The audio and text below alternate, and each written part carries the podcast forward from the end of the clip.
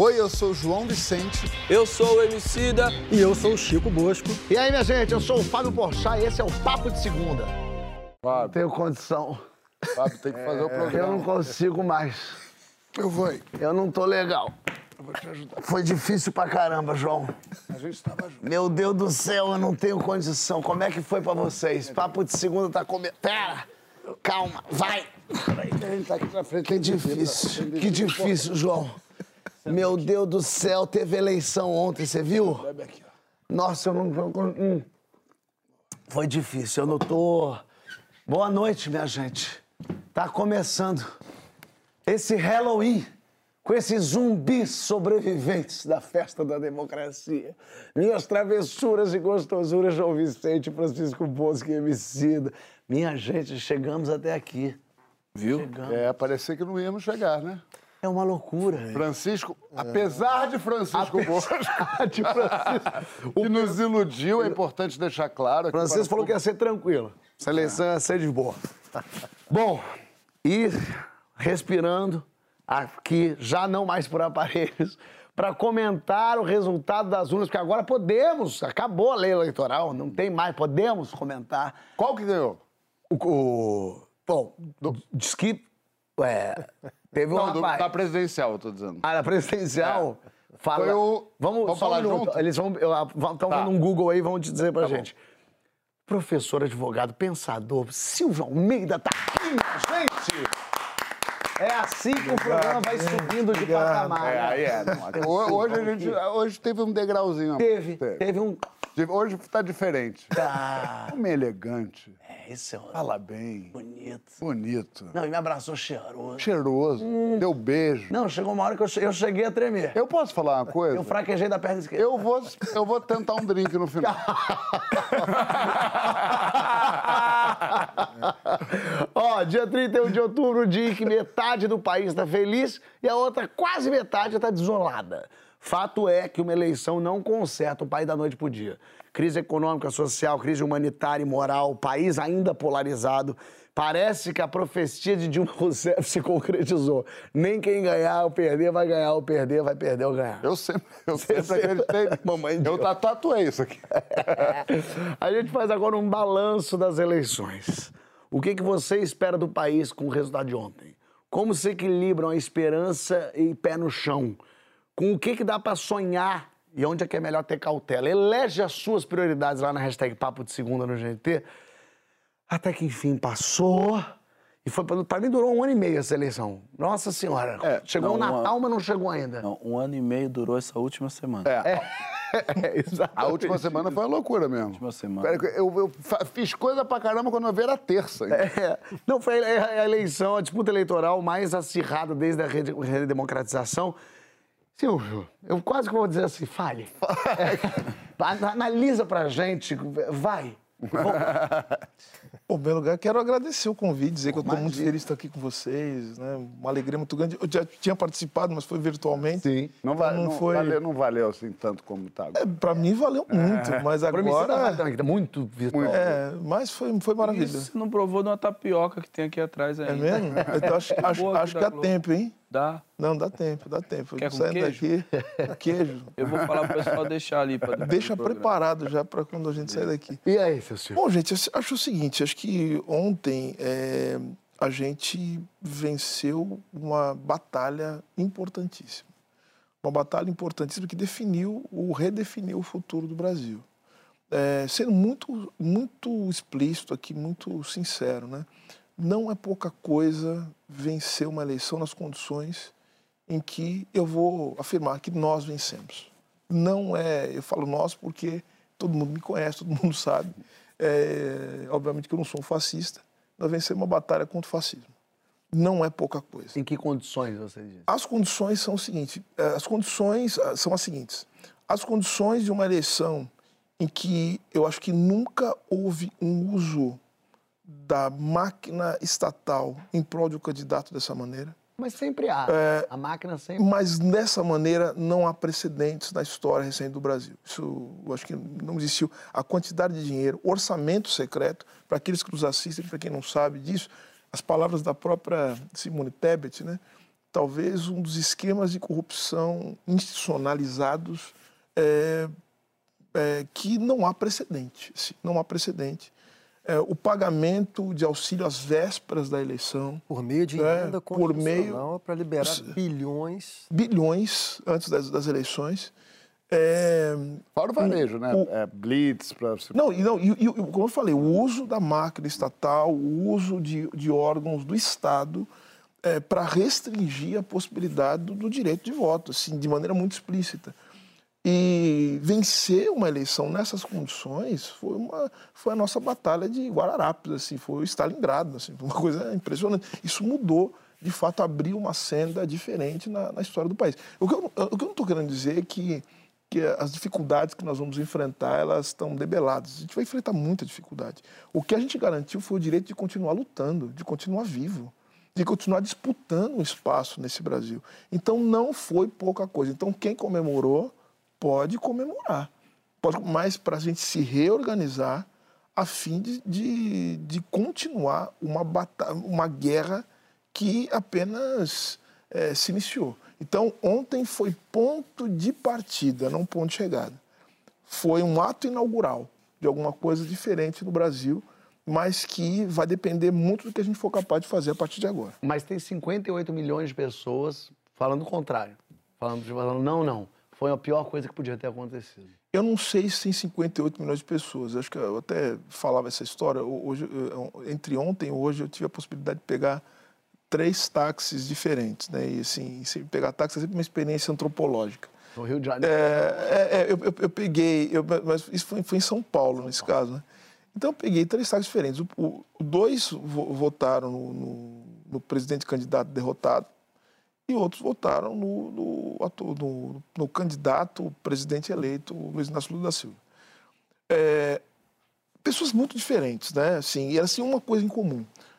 Diferenças. Um deles totalmente é, constituído a partir dessa, dessas bolhas de desinformação, é, com teorias conspiratórias, falando de urna eletrônica, de fraudes que não, não existiram. Né? Muito convicto disso, inclusive chamando discurso de autoridade, dizendo o seguinte: não, eu sei do que eu estou falando porque eu ouvi alguém falar, porque eu tenho conhecimento na área e, obviamente, não tenho conhecimento nenhum sobre o funcionamento de urna eletrônica. O segundo votou no, no presidente Lula. Votou no Lula, né? É, muito indignado com quem não havia votado. Ele não entendia porque as pessoas não haviam votado, as pessoas no entorno dele, porque eram pessoas que compartilhavam né, justamente da situação dele. E o terceiro votou é, no candidato derrotado. É, e eu tive uma conversa muito interessante com ele. E ao final da conversa ele falou: Puxa vida, eu só queria que as pessoas tivessem conversado comigo. Eu estou gostando de conversar com, com, consigo, porque eu estou entendendo algumas coisas que eu não entendi. O que, que essas três pessoas tinham em comum? Sabe o que elas tinham em comum? As três pessoas, é, três pessoas completamente deterioradas do ponto de vista da sua vida material, assim, pessoas empobrecidas que sofreram muito com a pandemia, pessoas que não têm condição de projetar uma vida para além daquele trabalho né, que elas têm, que é um trabalho muito difícil, massacrante. Então você vê, as três pessoas ali é, são pessoas que não, tirando uma delas, como eu falei, elas não estão chorando porque o resultado da eleição não foi coincidente com o voto que elas tiveram. O que eu acho que aconteceu com boa parte do Brasil. Boa parte do Brasil votou justamente porque se viu premido por uma série de condições que não tinha. eh, eh, eh, que não teve capacidade de, de compreender muito bem. É muito difícil você entender o que está acontecendo no Brasil, os debates eleitorais, por conta justamente. Ah, esse é um outro desafio que também nós enfrentamos né, na, nessa eleição, que é uma produção de desinformação que as pessoas chamam de fake news. Né? Fake news não é mentira, a gente tem que começar por isso. Fake news não é mentira. A fake news é um sistema de produção do entorpecimento da consciência, de tal sorte que as pessoas passam a não compreender mais né, quais são as suas posições na, no, no- no debate público. Então, estou falando aqui de um sistema, tem um sistema produzido para desestabilizar a vida social, no caso, estabilizar as instituições políticas né, que dão funcionamento para a democracia, mas vai além da democracia. Tá? Eu acho que é para destabilizar também a república né, que é uma coisa também muito interessante da gente, da gente conversar. Então, fake news é isso, é uma produção. Outro desafio também que nós enfrentamos, falando de desafio, né? É, essas pessoas se utilizam de fake news e não tenho problema nenhum em dizer fascistas que foram vencidos ontem nas urnas, né? Fascistas. Acho que tem que ser dito isso. Essas pessoas, elas têm articulações internacionais, não é uma coisa que está acontecendo só no Brasil. A degeneração das condições da vida da, da, das pessoas, é, da economia, isso vai tirando das pessoas, essa é uma dimensão fundamental para a gente conversar, vai tirando a possibilidade das pessoas sonharem do futuro. A gente não é só o nosso passado, nosso presente, a gente é o nosso futuro também. Se você tira o chão do futuro das pessoas, as pessoas começam, portanto, a cair em soluções que são pautadas na violência, na destruição do outro. Né? Então, não é pouca coisa o que a gente enfrentou, meu camarada. Não é pouca coisa o que a gente conseguiu fazer. Abre-se a possibilidade da gente continuar lutando e para construir algo diferente. Eu queria te fazer uma pergunta. É... Você é, um, além de tudo, um pensador, um intelectual público, e é uma questão que vem me. Não de hoje, vem me, me, me rondando há muito tempo. A gente tem, obviamente, as pessoas que cometem crime, né, que né, da milícia digital, as pessoas que defendem ideias né, nazistas, fascistas, como você mesmo falou. Mas com certeza existe gente boa que votou no outro candidato. Existe um grande número de gente que, no meio dessa polarização, ou talvez por falta de informação, ou talvez por, por antipetismo, ou por uma série de razões, é, o Brasil se dividiu em dois. Né? Como é que o Brasil volta a conversar? Como, qual o caminho para a gente se unir enquanto sociedade? Porque eu acho que tem erros que vêm de cá. Eu acho que tem erros grandes de falta de, de generosidade. Eu acho que a gente perdeu muitos né, é, é, laços mesmo de comunicação nesse meio tempo. Estou falando de agora, estou falando de muito tempo. Como é que a gente volta a conversar? Olha, é, João, eu, eu acho que conversa, ela não é uma coisa abstrata, assim, né? Vamos conversar. Então, para ter conversa, tem que ter condição de conversar. Né? A gente precisa ter um espaço em que a conversa seja possível. O que aconteceu, acho que nos últimos tempos, e assim, uma coisa que a gente precisa fazer urgentemente, a gente tem que. A gente tem que. A gente não pode achar que os problemas do Brasil que redundaram nessa desgraça que a gente viveu nos últimos anos começaram agora. Não. O Brasil sempre foi um país dividido, rachado. O Brasil ele tem três, é, é, é, três elementos estruturais na sua formação que redundaram e tomaram a sua forma mais bem acabada ou mal acabada, se você quiser usar esse termo, é, na figura que ainda é o presidente derrotado, falo isso com muita satisfação, né, do, do Brasil.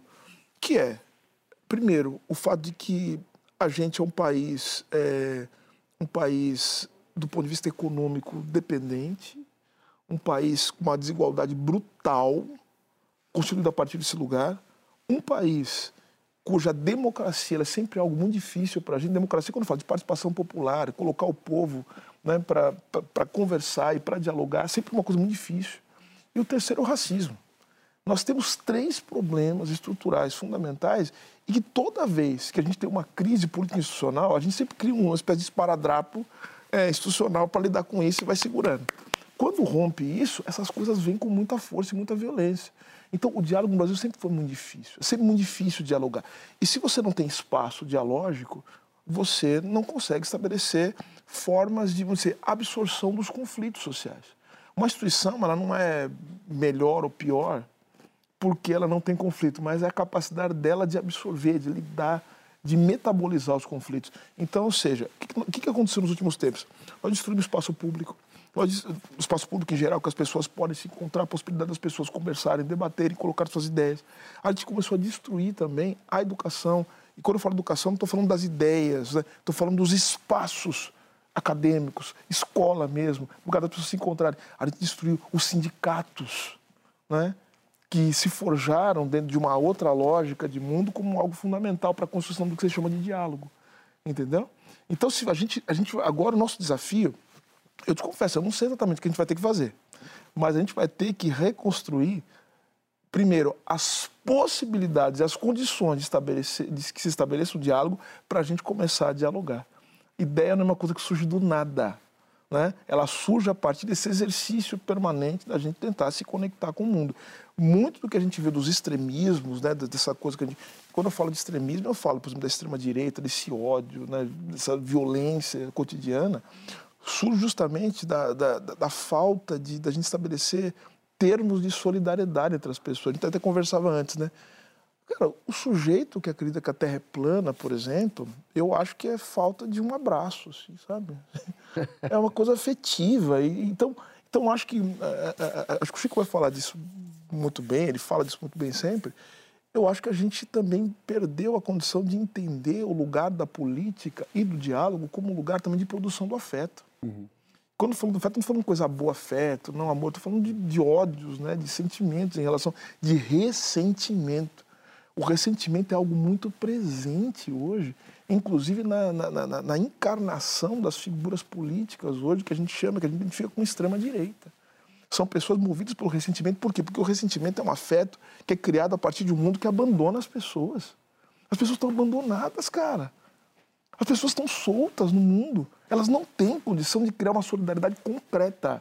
Não é só, vamos ser solidários. Não. Se você não tiver. O sujeito que passa fome, o sujeito que não tem um. que, que, que vê o filho numa condição terrível, o cara que não tem como, como estudar, o cara que não tem como projetar o futuro, ele não vai ser legal. Né? Eu não estou querendo moralizar, porque o problema não é moral, o problema é político, é a economia política que está em jogo aqui. Se você tem um mundo que se degenera, né? É, do ponto de vista material, do ponto de vista econômico, você não tem a dúvida, cara. O capitalismo sempre tem um botão de emergência. Sabe como é que chama o botão de emergência do capitalismo em crise? Chama fascismo. Quando dá crise, o cara aperta o botãozinho assim, e aí a gente vê essas desgraças que a gente está vendo no mundo inteiro. Cada qual com a sua versão. Seja no Brasil, seja nos Estados Unidos. Na Hungria. Né? Na Hungria. Agora, Francisco, ele estava falando exatamente essa, desse, dessa eleição, que, hum, talvez a mais violenta de todas e obscurantista. Que tipo de sequela social isso deixa? Perfeito. Hoje não é um dia normal. Queria começar dando boa noite a, a vocês, porque passamos por muita coisa nesse, nesse período e em período eleitoral a gente não podia conversar sobre isso publicamente, em obediência à lei. Então é um dia importante para nós, que estivemos conversando durante esse tempo todo. E queria cumprimentar especialmente o Silvio pela honra da presença, pelas belas palavras que já começou aqui a, a proferir. Queria começar concordando com o Silvio num aspecto, que é não podemos de forma alguma subestimar o que aconteceu ontem, né? A gente desviou o trem do país do abismo. Né? Não tem como diminuir esse acontecimento, é, mesmo todos nós sendo sabedores dos desafios enormes que temos pela frente. Né?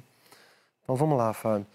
Ah, ah, o Brasil se encontra em estado de divisão social muito profunda. Essas sequelas elas são muito anteriores à campanha, elas são eh, anteriores ao governo Bolsonaro, como o Silvio também vinha falando, né? Tratar disso, tratar das sequelas do Brasil, das divisões do Brasil, nos obriga a, a entrar em temporalidades muito diferentes. É, tudo começa com o começo mesmo, né? com o começo da colonização do Brasil que criou traumas e desequilíbrios que nunca foram elaborados na história brasileira. Isso é um ponto sempre de insistência, né? O Brasil é um, é um caso de país que fez a transição do seu período colonial para o seu período republicano-democrático sem acertar contas elementares com o seu período colonial. E esse passivo é, é, manda faturas para a sociedade brasileira que não cessam de chegar. Como é um passivo muito gigantesco, a gente conversava isso antes de começar o programa, né? as perspectivas políticas, mesmo as melhores, nos interregnos democratizantes do Brasil, mesmo as melhores perspectivas do Brasil, é, não são suficientemente é, radicais, eu diria. E eu não, não gostaria que as pessoas entendessem mal essa palavra, tá? é, radicais no sentido de que eu considero que uma sociedade que produz desequilíbrios extremos necessita de políticas públicas também extremas para produzir uma, uma sociedade, no fim das contas, que você pode chamar de centrista. Uma sociedade que seja equilibrada, mas que, portanto, exige determinadas políticas que sejam à altura do passivo que a gente herdou. Então, nós temos um passivo que vem uh, do período colonial, que é um passivo, por exemplo, étnico, a, a, escravidão sendo o grande acontecimento traumático do Brasil e que nós não fomos capazes, já conversamos isso aqui tantas vezes, né, MC, assim, não fomos capazes de, de elaborar, a população indígena segue sendo asfixiada no território brasileiro. É, vou fazer aqui, então, uma, uma arqueologia, eu acho isso muito importante, peço um pouquinho de paciência só, assim, de, uma arqueologia da divisão social brasileira, começa no período colonial, tem, esse, tem essa divisão étnica que é muito importante, nunca foi superada. Ah, uma divisão fundamental que atravessa a história brasileira é uma divisão socioeconômica que atravessa a história brasileira inteira e que em certos momentos se explicita mais. Ela começa a ser explicitada e ela só pode ser propriamente explicitada a partir da Primeira República, quando começa a haver na história do Brasil uma tentativa de implementação de um regime propriamente democrático, que só iria começar a se esboçar mesmo com a Revolução de 30. Né?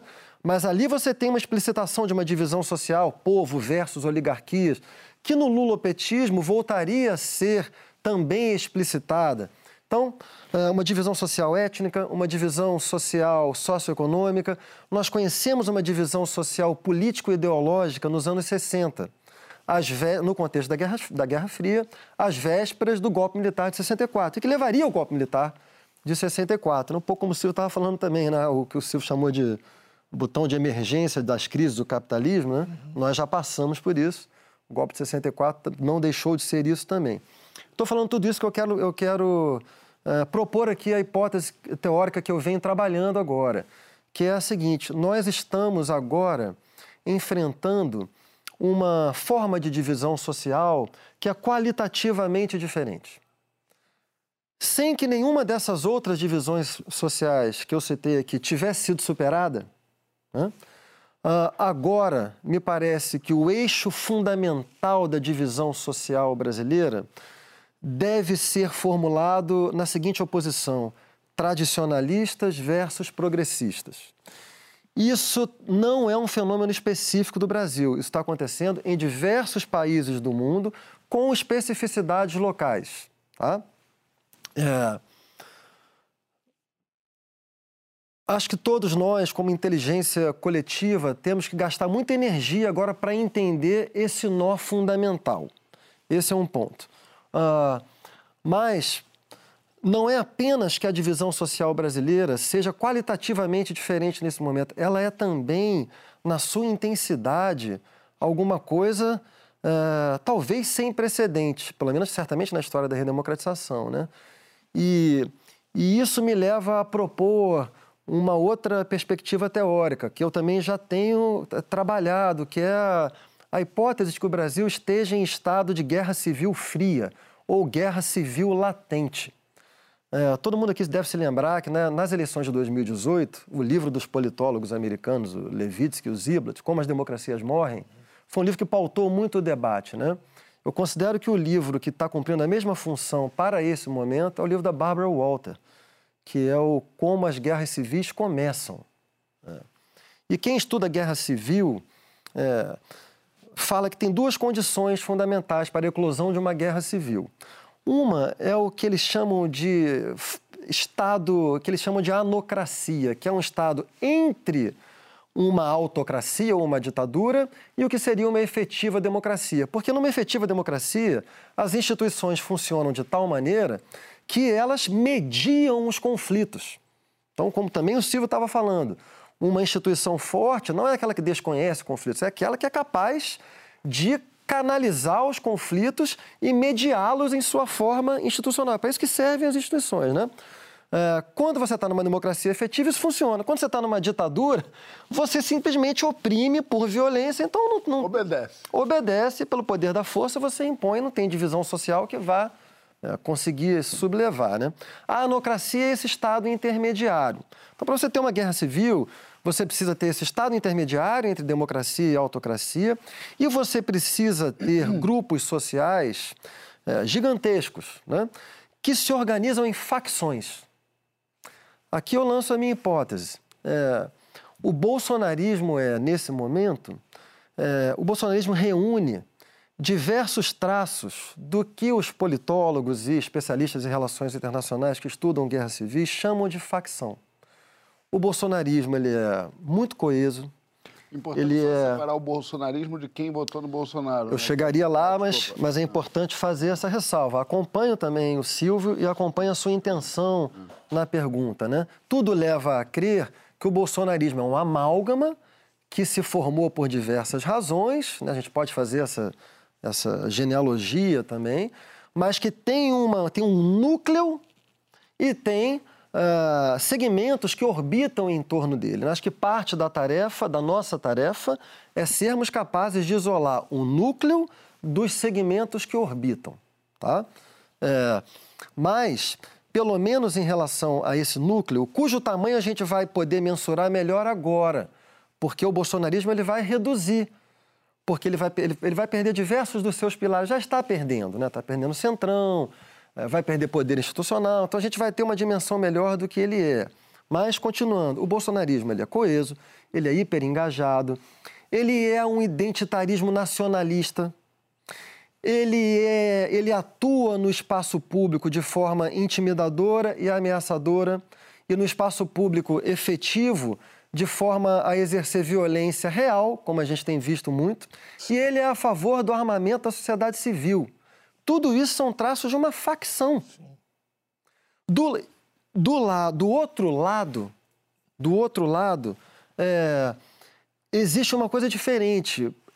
O que me leva a falar de uma guerra civil assimétrica, porque o, o, o outro campo, chame-o como, como quiser, o campo progressista ou o campo da esquerda, ou simplesmente o campo não bolsonarista, ele é mais difuso, ele é menos mobilizado, é, exceto em determinadas franjas, é, ele não é nacionalista, e ele é radicalmente contra o armamento da sociedade civil e, exceto também em pequenas franjas radicalizadas, ele é a favor de fortalecimento institucional.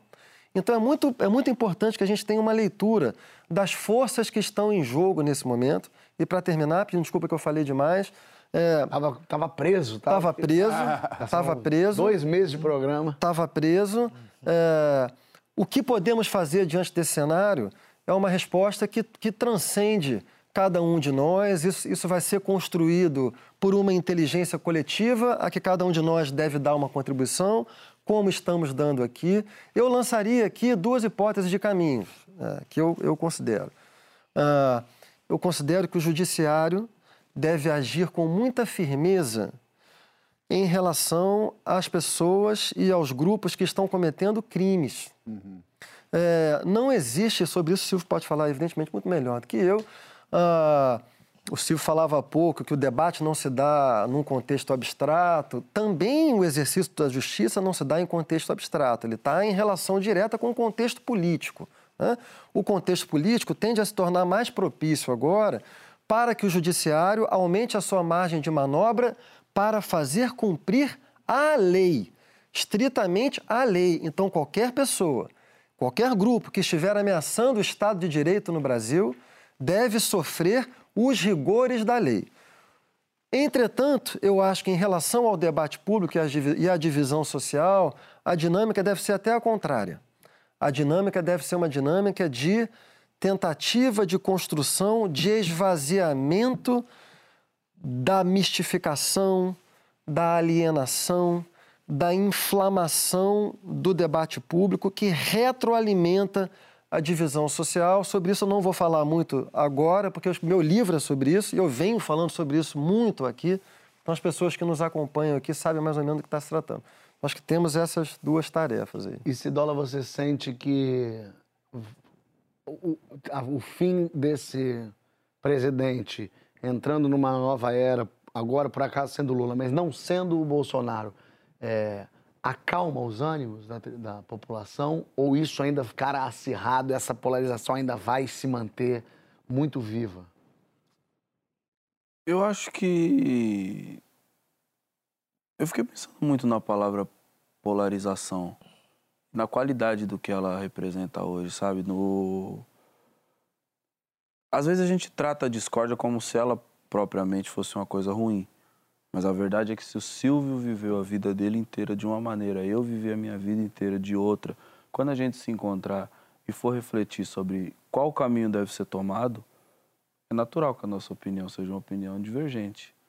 Mas a qualidade da nossa polarização é que eu acho que é uma qualidade perigosa. O que a gente tem experimentado no Brasil é uma outra coisa. Podia, enfim, concordo muito com o que vocês disseram. Não queria nem falar nesse bloco, queria ficar só olhando vocês, que eu tô aqui, ó.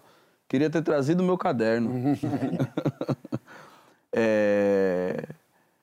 O que eu acho que é muito importante nesse momento é voltar. Tem uma frase do Malcolm X que eu adoro.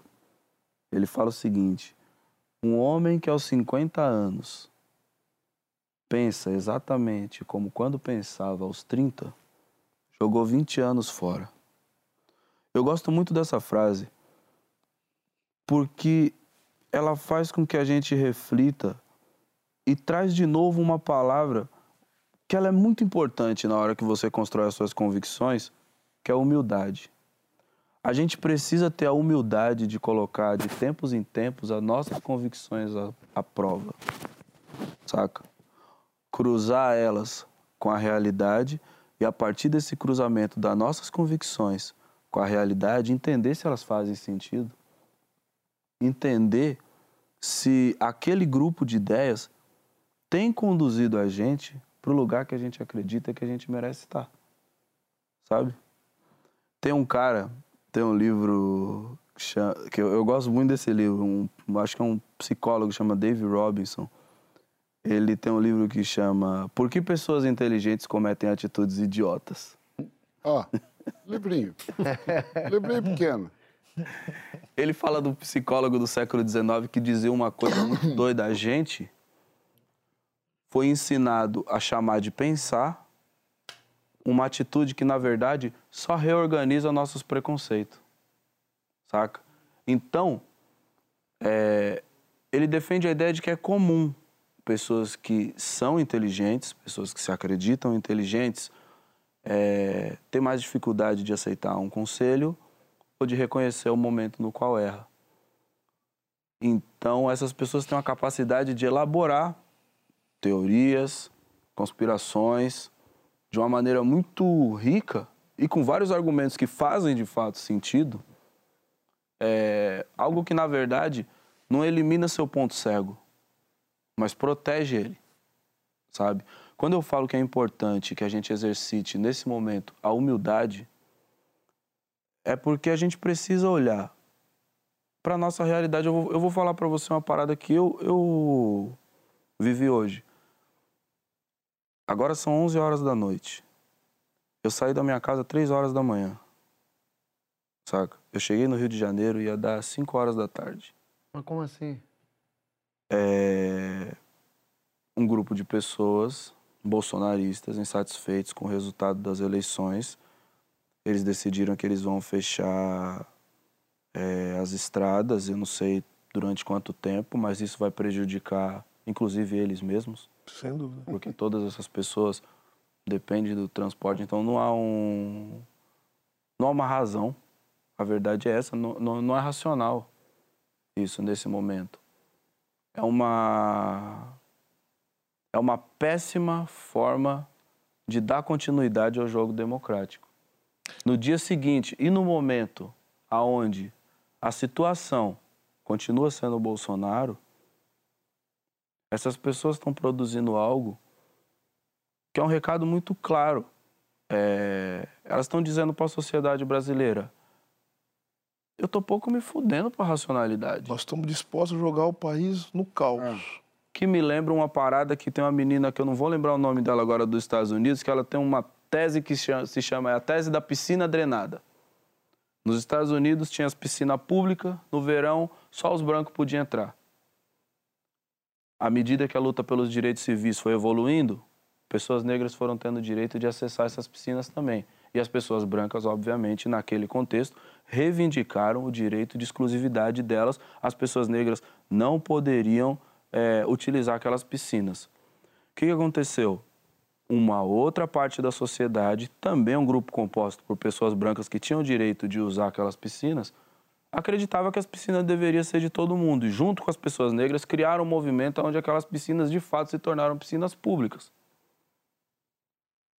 Pois bem, o primeiro grupo que problematizou a entrada das pessoas não brancas dentro da piscina conseguiu criar um movimento que fez com que as piscinas fossem drenadas. Então ninguém vai ter acesso àquelas piscinas no verão. O que a gente está vendo hoje, inclusive, é, acho que é muito importante falar, o papel das forças de segurança tem sido constrangedor, tem sido minúsculo. Muita coisa sai muito pequena nesse momento. Mas você teve lá? Você Tive. falou com as pessoas? Tive, Como é tive que lá. foi? Cara, primeiro porque eu vi uma coisa muito absurda, né? Tava eu, Júlio e mais um camarada nosso que tava dirigindo. É... Eu tava ali no meio daquilo. No primeiro momento eu desacreditei, achei que não fosse, achei que fosse só um problema do congestionamento. É... Enfim, tava duas horas no carro. Eu cheguei sete horas da manhã, saí nove horas da manhã lá e tinha uma fila de 40 quilômetros. E eu falei, pô, vou tomar uma água. Eu pensei, é um movimento de bolsonaristas. E eu- minha cara é supervisada, né? Eu sou homicida.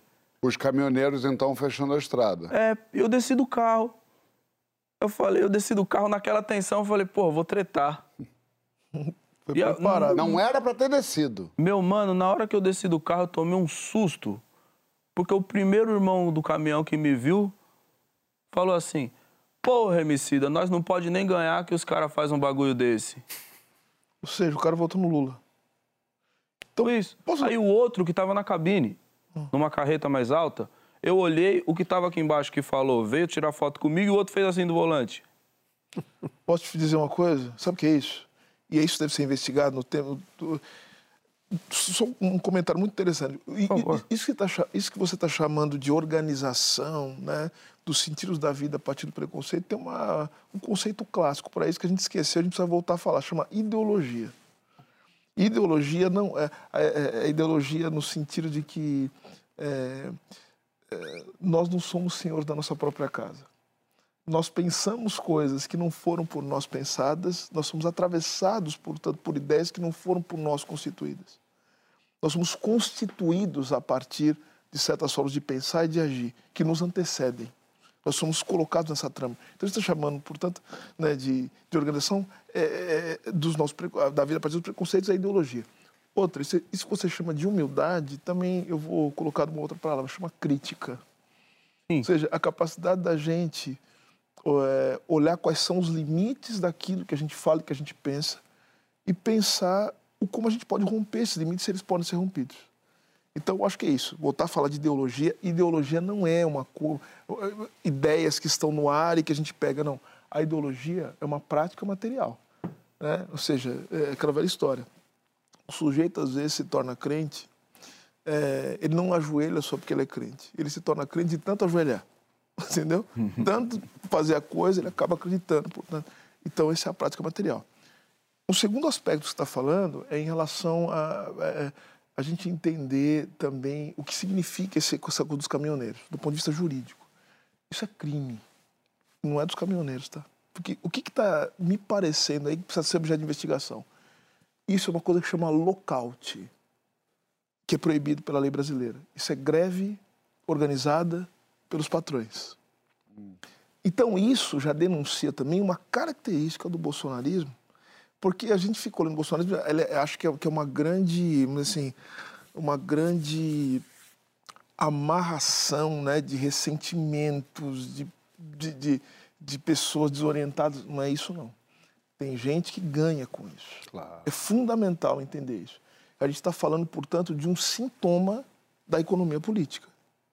É? Então, vejam, é, não é à toa que alguns grandes empresários, pessoas com altíssimo nível de escolaridade, o que mostra que escola, às vezes, é, é, é, dependendo da escola também, ela só deforma o sujeito, né? Então, né? então vejam, são essas pessoas, elas estão completamente é, vinculadas a essa trama ideológica, essa deformação ideológica, que a gente chama de bolsonarismo, mas elas estão também ancoradas também num projeto ou pelo menos numa situação econômica muito evidente. Então é o que você disse, Chico. É fundamental que isso seja investigado. Porque o que está acontecendo agora, essa tentativa de instaurar o caos no Brasil, está sendo organizado. Isso tem organização. E essa organização não está vindo diretamente dos trabalhadores. Isso aí está com um rabo, com pata, com cabeça de lockout. E com a cumplicidade do presidente que até não, agora não reconheceu não. a sua é. derrota, enquanto o mundo inteiro já reconheceu. Sim. Ele que segue autorizando isso o... aí.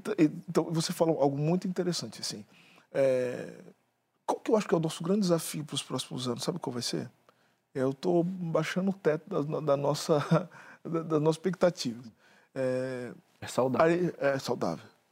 O que a gente vai ter que fazer, inclusive, para que as próximas gerações possam caminhar uma estrada que a gente vai ter que abrir, vai ser é, desbolsonarizar a sociedade brasileira. Quando eu falo de bolsonarizar, é, é equivalente na Alemanha a desnazificação, falo com isso com muita tranquilidade, e a desfascistização. Só que não é pegar as pessoas, como você estava falando, João, não é pegar as pessoas. É pegar as condições que tornam possível esse tipo de coisa continuar vindo na sociedade brasileira. E vamos falar daquilo que eu chamo de tendências estruturais, que você coloca também em outros termos, falando da história do Brasil, como isso está na formação social brasileira, é combater, primeiro, é a desigualdade econômica, que chega na forma do nosso tempo presente, das condições brasileiras, que é o que a gente chama de neoliberalismo, que vai destruindo cada vez mais a capacidade das pessoas é, é, é, produzir as condições da própria existência. Veja só, o sujeito hoje trabalha. Ele trabalha. E o que ele trabalha, ele não consegue pagar as contas do fim do mês e alimentar a família. Ou seja, você vai criando uma sociedade de gente desesperada, ressentida, desgraçada. E tem gente ganhando com isso. E tem gente ganhando. Aliás, as pessoas, tem gente ganhando com isso justamente porque retira a capacidade dessas pessoas de conseguir prover é, as condições materiais da própria vida com o trabalho. Entendeu? Você tem uma...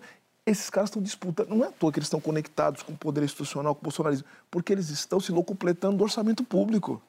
É óbvio. Eles estão disputando orçamento público, tomando orçamento público para si.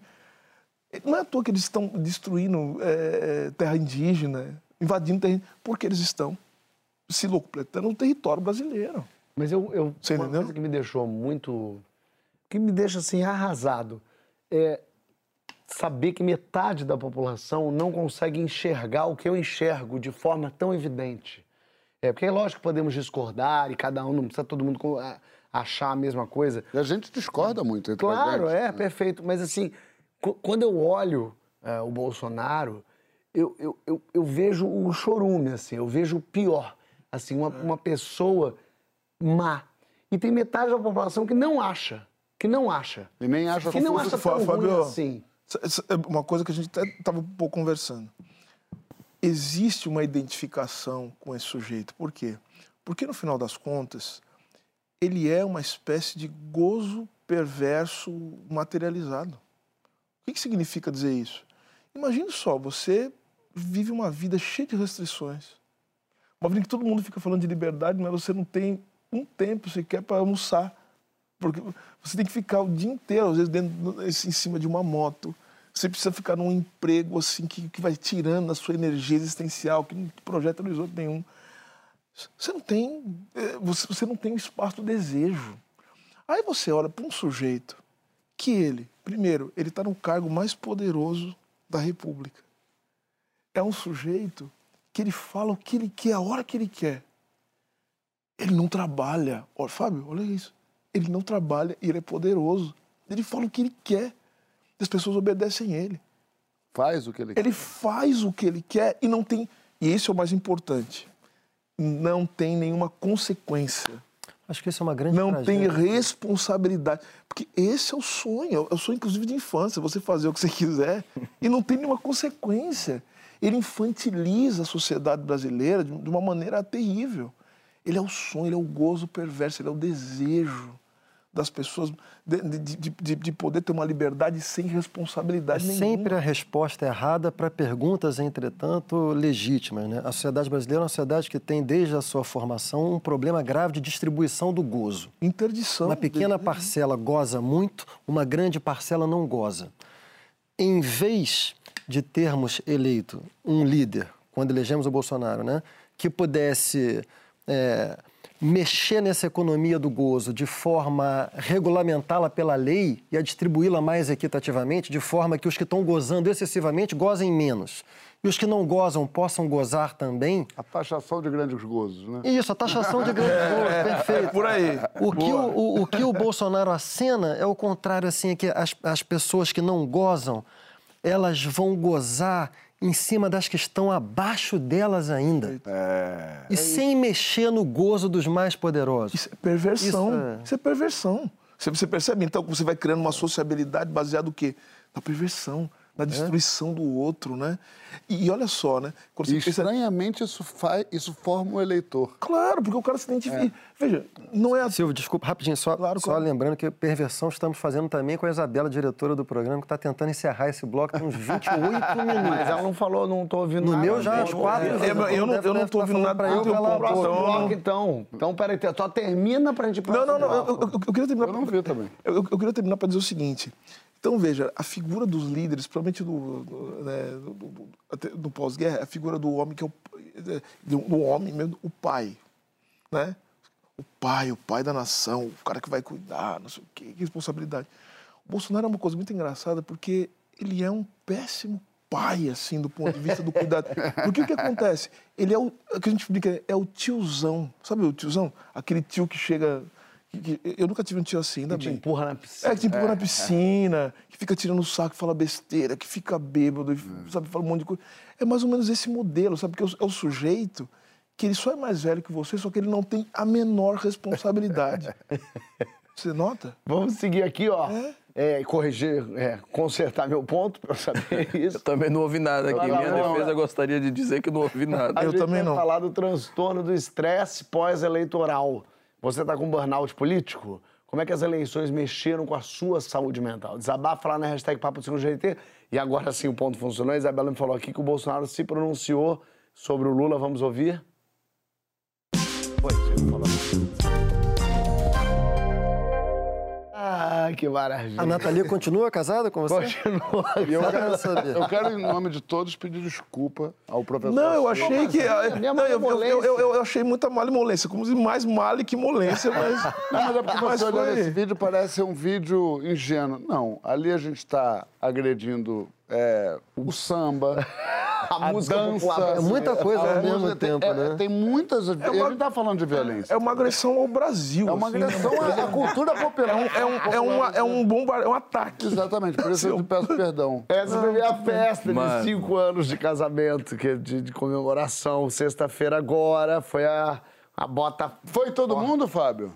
Não, não foi. Foi Quem bota- daqui foi? O único daqui que foi foi o João Vitor. Ah, os O dois não João. Foi, é foi, foi um bota intriguento, fora? né, cara? Acabou o casamento? então Ao foi- contrário, doutor. Foi um bota dentro. Ah, então tá.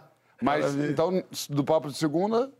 Bota só você. papai. Não, a diretora. Não, não, não, do- daqui Sim, da... dizer aqui, é, realmente. O pessoal não foi. Não, não, não, não, não chegou aí, não chegou aí. Não, não vou foi responder sketch, que Não foi a festa. Às não vezes foi é melhor. Na, na estreia do meu filme, não foi Não, assistir a aliás, peça ainda. aliás, não, Porque ih, tava sem mano, nem traz a pauta queijo. bebê.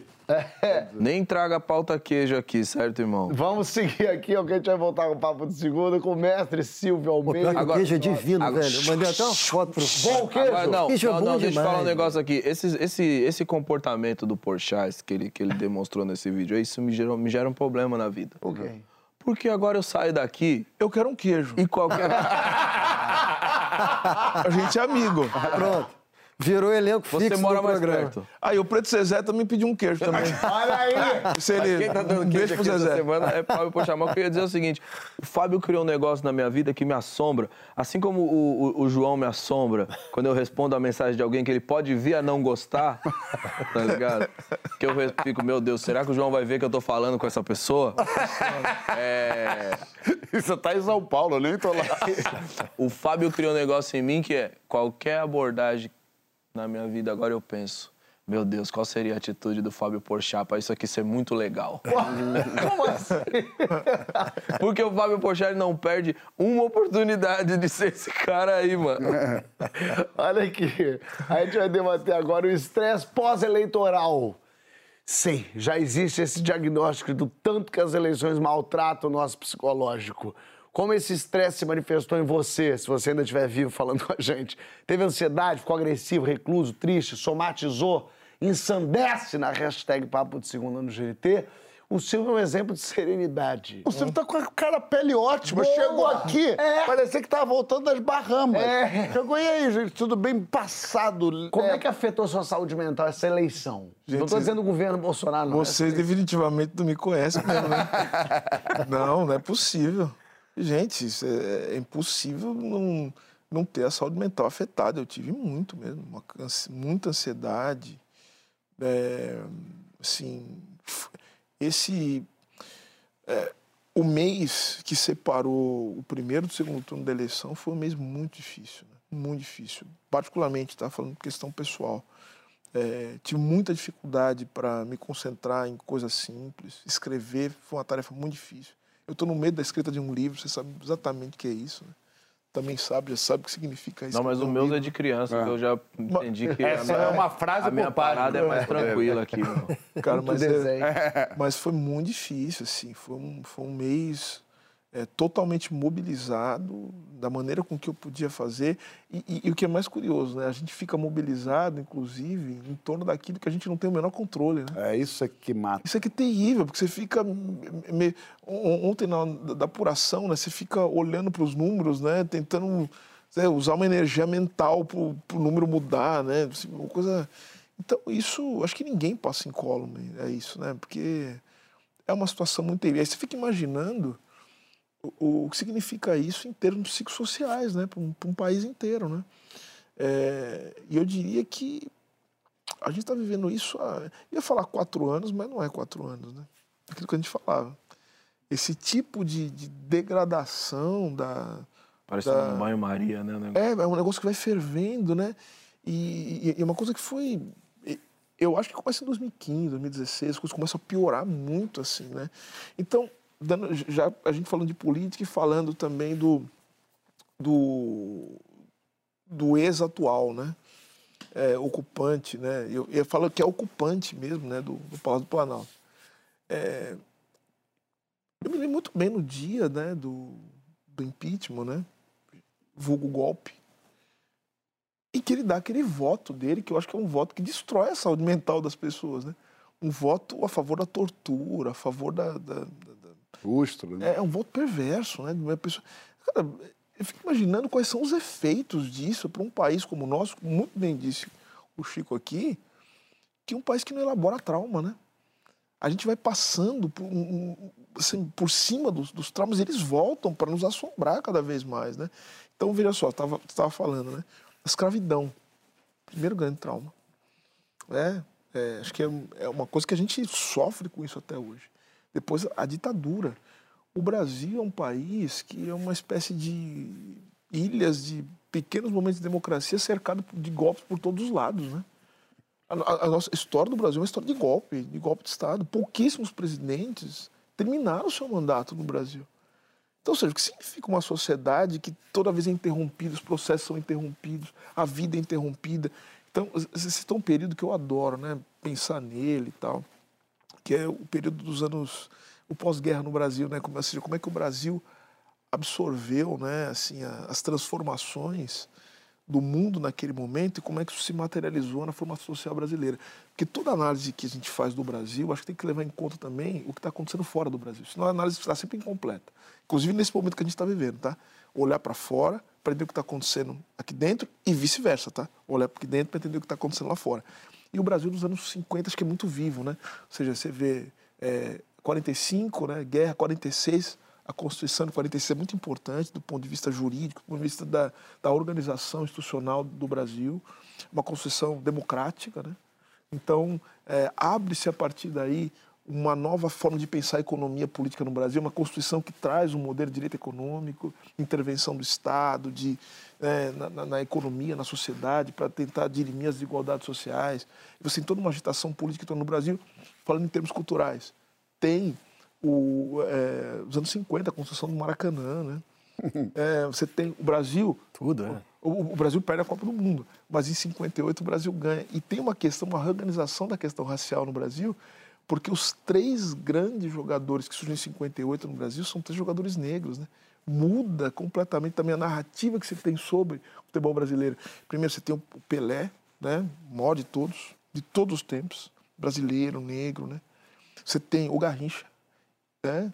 E você tem o sujeito que eu, eu falo, inclusive, uma das minhas inspirações, inclusive do, do ponto de vista intelectual, que é o Didi. O Didi, para mim, é, um, é, um, é, um, é, uma referência intelectual. O Renato Isso. Aragão está nos assistindo. É. Um beijo para ele. É, não, acho que é outro, acho que, acho que é outro Didi. Ah, é? Ah, é, outro Didi.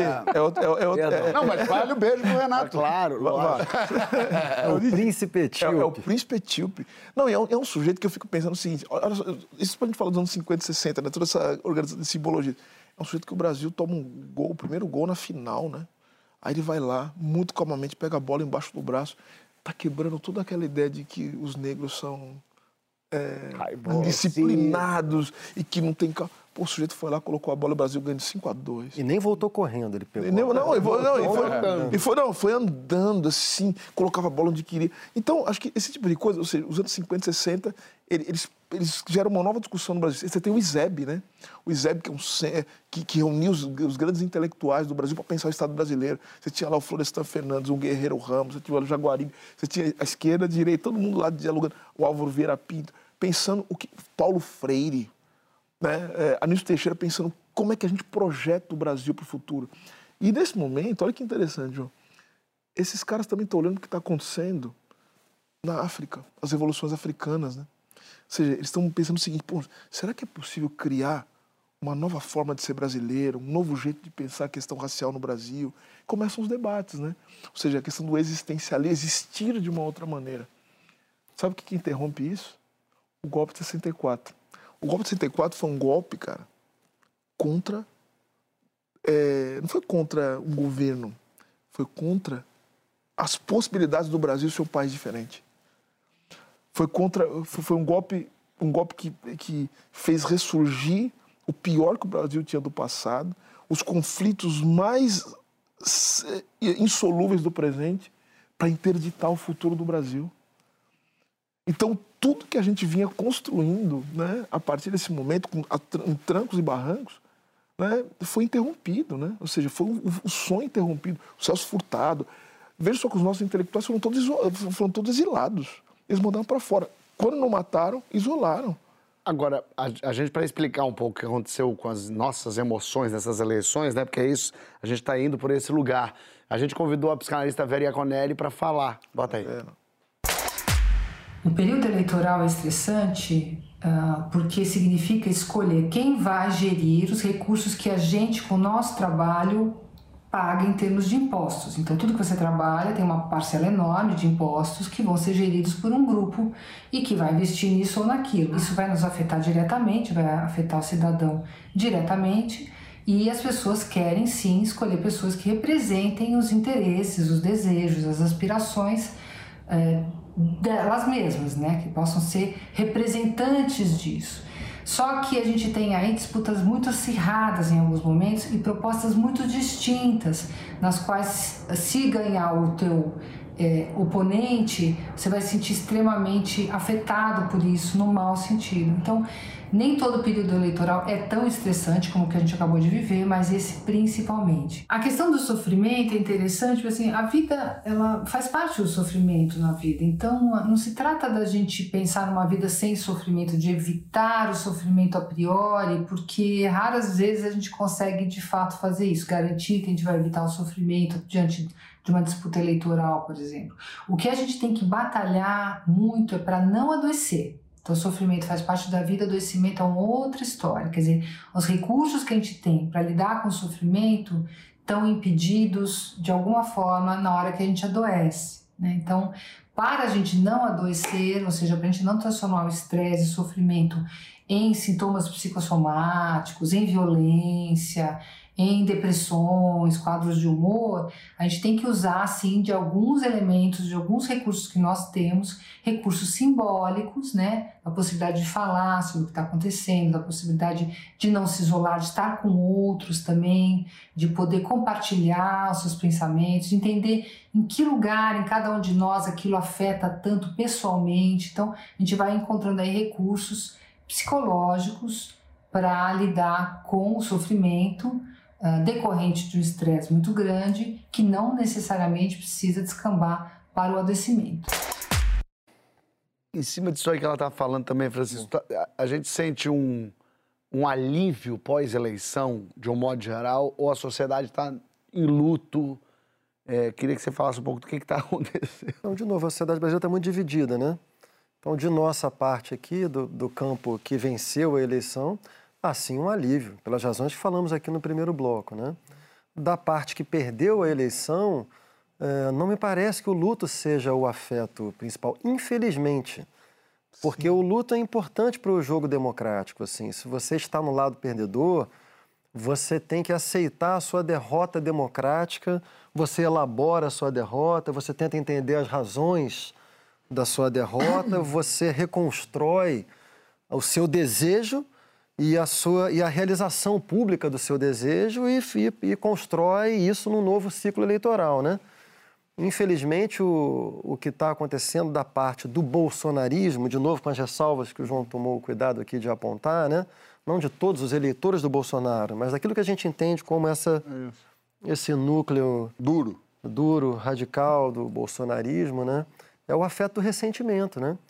Que o ressentimento é, para mim, talvez o principal afeto da política, de um modo geral. assim. E, e no bolsonarismo é, é, muito forte. Isso tem a ver com o que eu tentei construir também no primeiro bloco, assim, com o que eu chamei de cosmovisão tradicionalista. O que está em jogo para essas pessoas que fazem parte desse núcleo, núcleo duro é uma ameaça à integridade do seu eu mesmo. Eles, eles, eles veem essa derrota como uma ameaça à sua forma de vida. Identidade. Uma ameaça, identidade. Uma ameaça existencial. Uma ameaça existencial. Então, esse é um nó que a sociedade brasileira vai ter que desatar. Não é um nó fácil, é um nó difícil de desatar.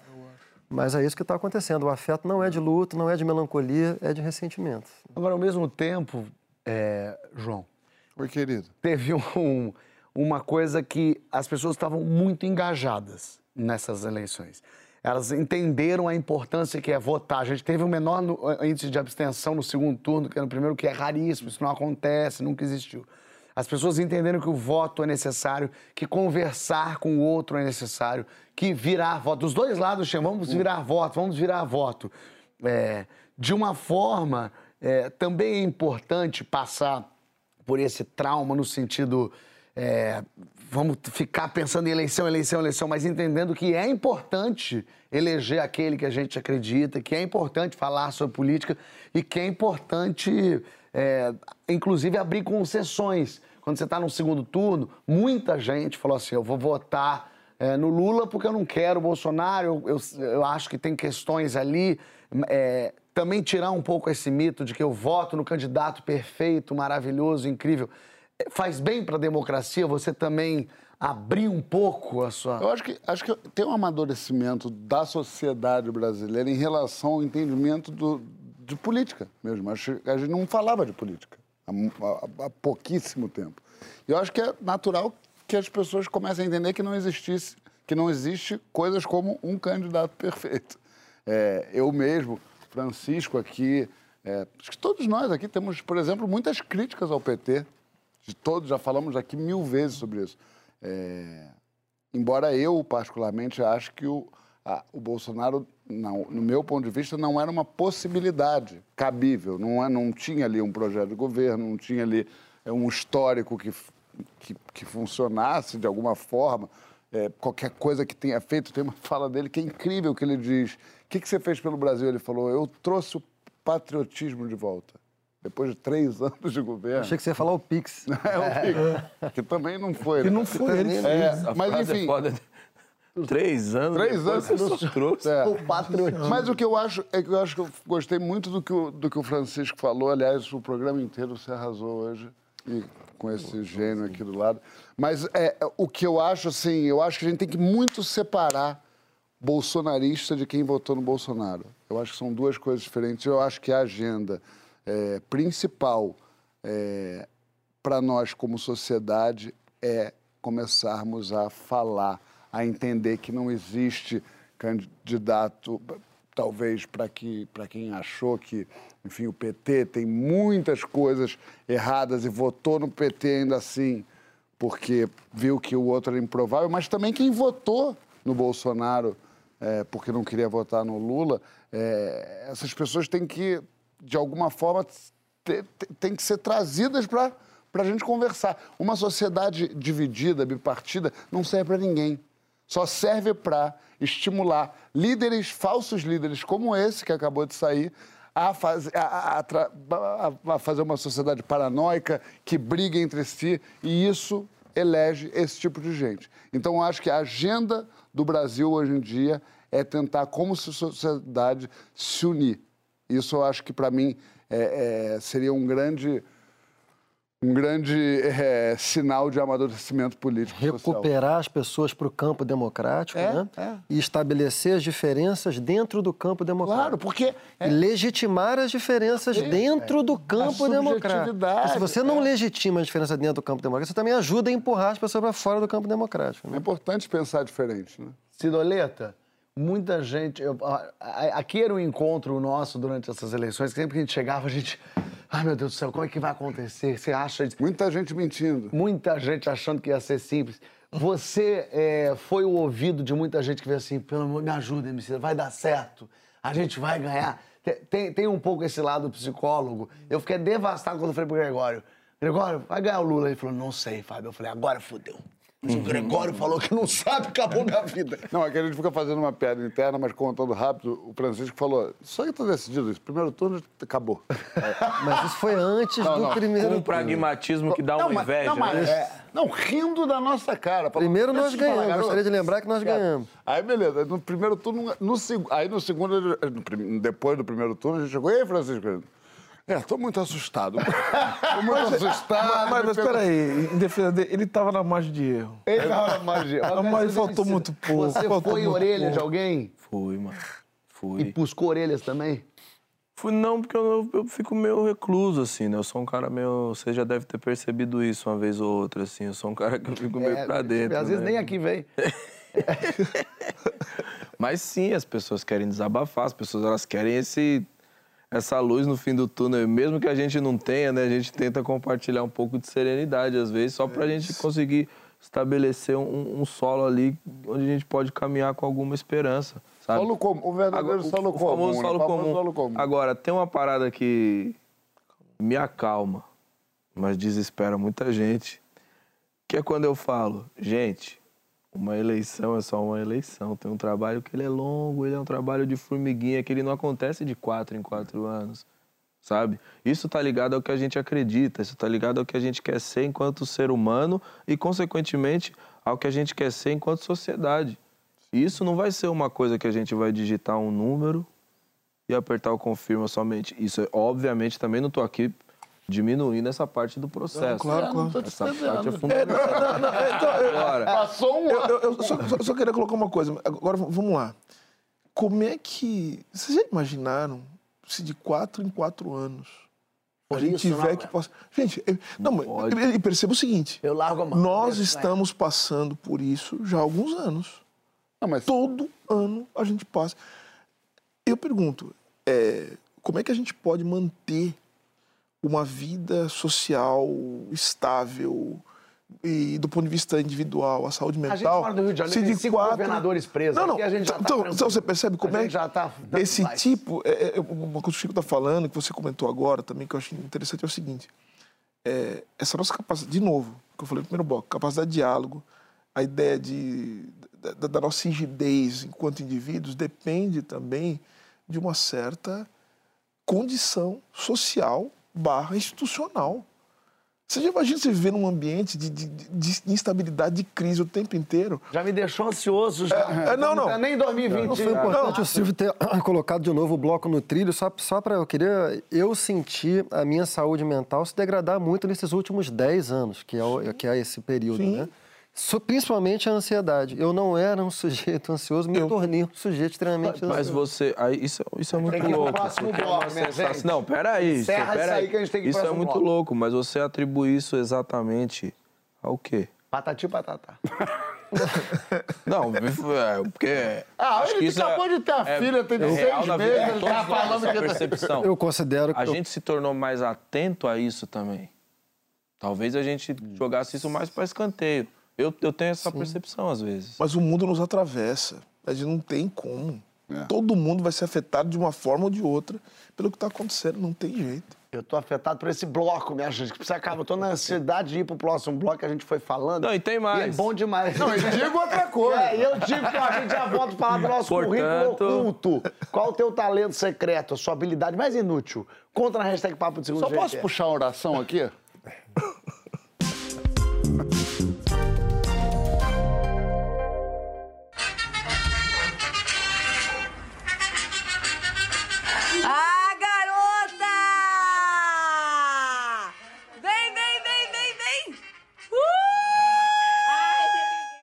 Que coisa mais gostosa. Minha paixão, meu bebê, Depois começou a ficar bonito. minha paixão, João.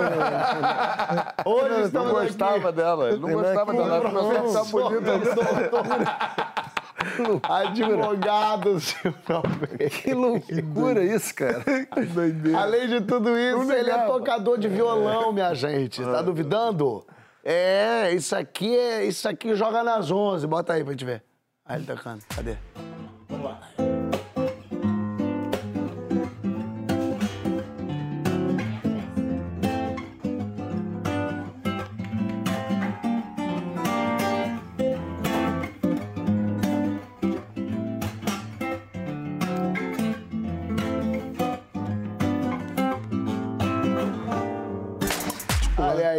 A gente vai pegar carona nessa habilidade ainda pouco divulgada do nosso Silvão aqui, para falar das nossas habilidades extracurriculares. Cultivar planta, vender riff, entreter criança, encantar animais, discursar na reunião de condomínio. Qual que é a sua habilidade oculta?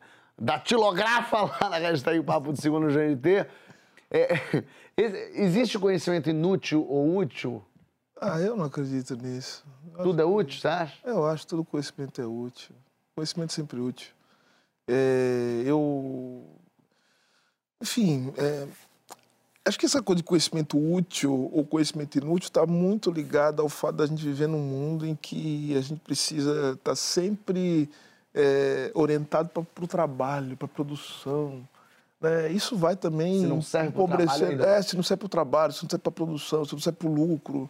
né? Eu acho que o, o- o que a gente chama de conhecimento inútil é justamente aquilo que torna a vida mais colorida, mais saborosa. É justamente aquilo que é retirado das pessoas que são mais pobres. Né? Elas não têm direito ao conhecimento inútil. Tanto que essas pessoas elas não podem fazer um curso de filosofia, por exemplo. Tem que fazer curso técnico, percebe? Então, ou seja, a gente precisa condições das pessoas poderem sei lá, expandir a sua capacidade de existir, né? Se não fosse a música na minha vida, eu comecei. Eu, a primeira coisa que eu dei aula na vida foi de música. Eu, sou guitar- eu toco guitarra, na verdade, né? Como é que Sempre. isso? Eu dei aula de música. Ele quebra né? guitarra eu, no chão, ele É, eu boto fogo na guitarra. Assim, a cabeça de morcego. tocar violão e tocar guitarra, eu acreditei. Eu, eu, eu, eu achei passável. Agora, dei aula. Não, eu dei, eu dei, eu dei aula de guitarra, dei aula de, dei, dei aula de música Forte, durante hein? algum tempo. Pô, É, mas tipo- o, o ministro, o, o Silvio, ele tem, ele tem muita cara de, de um cara muito estudioso, né? É. Ele, eu acho que esse chafurdado deve ter um conhecimento inútil bom, Ah, não, não, assim, não, tem, tem um, um, um- um- um- Não é inútil. Não é inútil, mas enfim. Eu sou. Meio esdrúxulo, assim, talvez. É- é- Tipo o quê? Você pensou alguma coisa? Não, não, é que, é que não é tão inútil também. Eu, eu, eu, eu- eu desenhei durante muito tempo. né? Eu gosto muito de quadrinho, né? Ele sabe, é uma coisa que eu tenho. Então, Então vamos não, pra sala. co- co- co- não, vamos lá. Se for pra pensar em conhecimento que eu não acho nada inútil, que eu acho muito útil também, que ajudou a me formar, é, eu conheço muito bem quadrinhos. sabe? Ah, é? Uma coisa que eu, Qual o seu coisa que eu preferido? gosto. Cara. Não é assim, Fábio. É, não é desse. Esse, viu? Esse é o tipo de pergunta de quem não manja nada de quadrinho, né? Mas, mas- mas- mas só quero dizer uma coisa que muito me orgulhou. O Alan Moore escreveu uma carta a favor do, do Lula. Eu estou muito feliz com isso. João, qual Maior é o seu conhecimento? Presumo que o Alan Moore seja um grande quadrinista. É. Pra mim, o maior de todos. Qual o seu o inútil ou esdrúxulo, Meu sua conhe- habilidade? Minha- cara, minha habilidade inútil é uma coisa que eu faço toda noite. Tchau. Ei, João. Ô, João, mas Meu é Deus calma. do céu. Toda A noite. gente já Quando tem, conhece que, quando tem que encerrar o bloco, a Isabela não termina. Impressionante. Que medo. Toda noite. Ah, Desculpa, Na minha Silvio. vida, eu faço um negócio que é o seguinte: eu deito de meias, calma, hein? deito de meias, começo a assistir ali alguma coisinha, não sei o quê. Ah. Eu te- é meio. Só de meia, pra é- imaginar. Não, não. É meio uma habilidade, meio uma superstição que não tem nenhuma. nada que. condicionado aquilo. Mas eu só tiro as meias ali pelo meio da noite com os próprios pés. Não posso botar a mão. Não sei por quê. Ué, mas Na isso é minha uma vida- habilidade? É uma habilidade. Tirar Tirar, meia com pe- o com pé? pé. com- com- Você sabe muito bem. Lógico, É? qualquer pessoa tira meio com o pé. Não, mas não as, não as apertadas. As apertadas são mais Ah, difíceis. diz aquela marcando É isso, não, não é de sapatinho. Você- Não, eu tô é o falando co- de tirar a meia, Fábio. É, é, o- é o dedão que fecha quando Por, tá por isso você não corta a unha, né? Exatamente, exatamente. Porque deixar aquele gancho na unha, que você já é puxa só já. do dedão. E uma coisa louca que eu tenho, é uma mania estranha, eu poderia dizer que é guardar perfume na geladeira. Na geladeira. Mas daí você foi pra uma outra coisa. Isso aí é uma... Mania estranha, você falou uma mania estranha, esdrúxula. Tá. Aí eu- Emicida, tem que ser Oi. habilidade. Tem alguma habilidade esdrúxula? Não vem falar flauta, flauta transversa. É. Ah, Não vem eu- se... Imitar o Mickey. Ah, vamos. Deixa eu ver. Vamos lá. Oi, Fábio. Mas peraí, não é só falar. Oi, tudo bem? Cara, eu Fala um amei. pouquinho mais, deixa eu ver. Tô aí com o pessoal do Papo de Segunda. Olha, você acabou com toda a imagem que eu tinha. De resto, isso não é um Mickey, isso é um falsete. Eu achei que era o no meu time, Randolph. mas no meu time ele vai o muito Randolph. pro Mickey. É, ele nasceu como uma tentativa de falsete, mas um dia minha filha falou, pai, fica igualzinho o Mickey. Ô, ô, Leandro, podia ser, O Anderson Silva. podia ser o Randolph. Francisco, qual que é a Mirou tua no Mickey, acertando o Randolph. O- Você sabe o Clube Marimbás em Copacabana? Isso. Foi eu que construí. Eu jogava carteado. Isso, eu ia lá com o meu short da Umbo. Eu pedi Bela. uma sem gelo. Um Bela-. Um. A Bela tá. Sentava ali, lia meu jornal. Jogava dado. Virava a caixinha do dado. Isso é eu, Ô, ô, ô, ô, Chico, posso aproveitar que eu falei de violão e Isso posso mandar um beijo pro teu pai? Por favor. Que eu amo. Sim, eu sou, o eu sou- programa. quero dizer, eu sou apaixonado pelo teu pai. Pô. Eu amo teu pai. Lá do quero dizer. Marimbá. Agradeço pelo pai e por você ter cortado o surto. John Harris. É, não, eu, eu, eu, eu coloquei uma coisa séria no meio pra, pra justamente A pra mãe de Jô colocar ordem. Soares. Vinícius. Vai acabar o programa, vai subir o Vai, crédito Francisco. e isso aqui vai continuar. Um Ele inferno. sentava ali, ó, por seis. por sete. E via. Raider. Podemos? Posso? E ó, só, só a bola certa que ele mandava pra Gé. Posso? Vai. O Marimbás é um clube do posto 6, cujo estatuto começa com a seguinte magistral frase: Nós somos conhecidos por sermos um clube sem atributos. Porque é um clube que não tem nada, é um pedacinho de clube que dá de frente para a praia. É só o que ele tem. O resto é um salão, um restaurante e a praia. Eu sou como o Marimbás, Fábio. Eu não sei fazer nada, não tenho atributo nenhum, mas tenho uma bonita vista.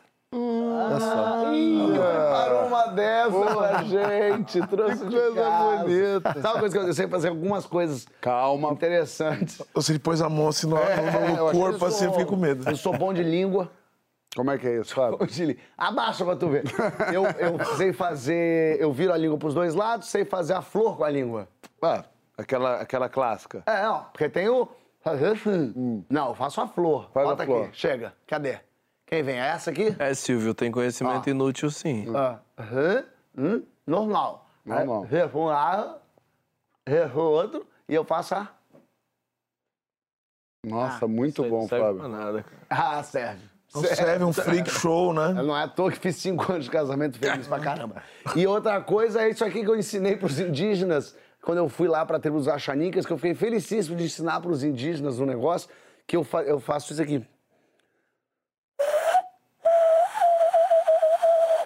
Que você, que você aprendeu com os caras que mataram os indígenas, você sabe? né? É, exatamente. Legal. E eles amaram isso e eu fiquei tão feliz de ensinar para eles. Eu falei, não, vem aqui, você pega a mão aqui, você pega aqui. E eu fazia barulho e eu saí de lá com eles fazendo. Você tem idade para saber de onde veio isso? Não, não, não. Eu, da tenho, eu, eu de tenho, eu tenho. nos anos 80. Eu tenho, eu tenho. Posso Um quase- cowboy americano. Não, eu quase que isso. falei o nome do cigarro, mas eu, Eu me também. contive. também. Minha gente, acabou. Vocês acreditam que acabou? É essa a inutilidade aqui se foi. Minha gente. Não, foi o Silvio, de Almeida. Muito obrigado. Dos homens mais Eu úteis te da agradeço. atualidade. Eu agradeço. Perfeito. Eu agradeço. Ministro, muito obrigado. Agradeço. Gente, posso- A gente volta semana que vem. com- Ai, semana que vem tem convidado bom. Quem? E... Quem era ele? Era, é, é Pericão. Ah, Ih, pericano. É grande Pericão que vai estar semana que vem. coisa linda. Minha gente, agora é só o Vasco subir domingo. De resto, valeu. Beijo. Não, que isso, não precisa disso. Não precisa disso.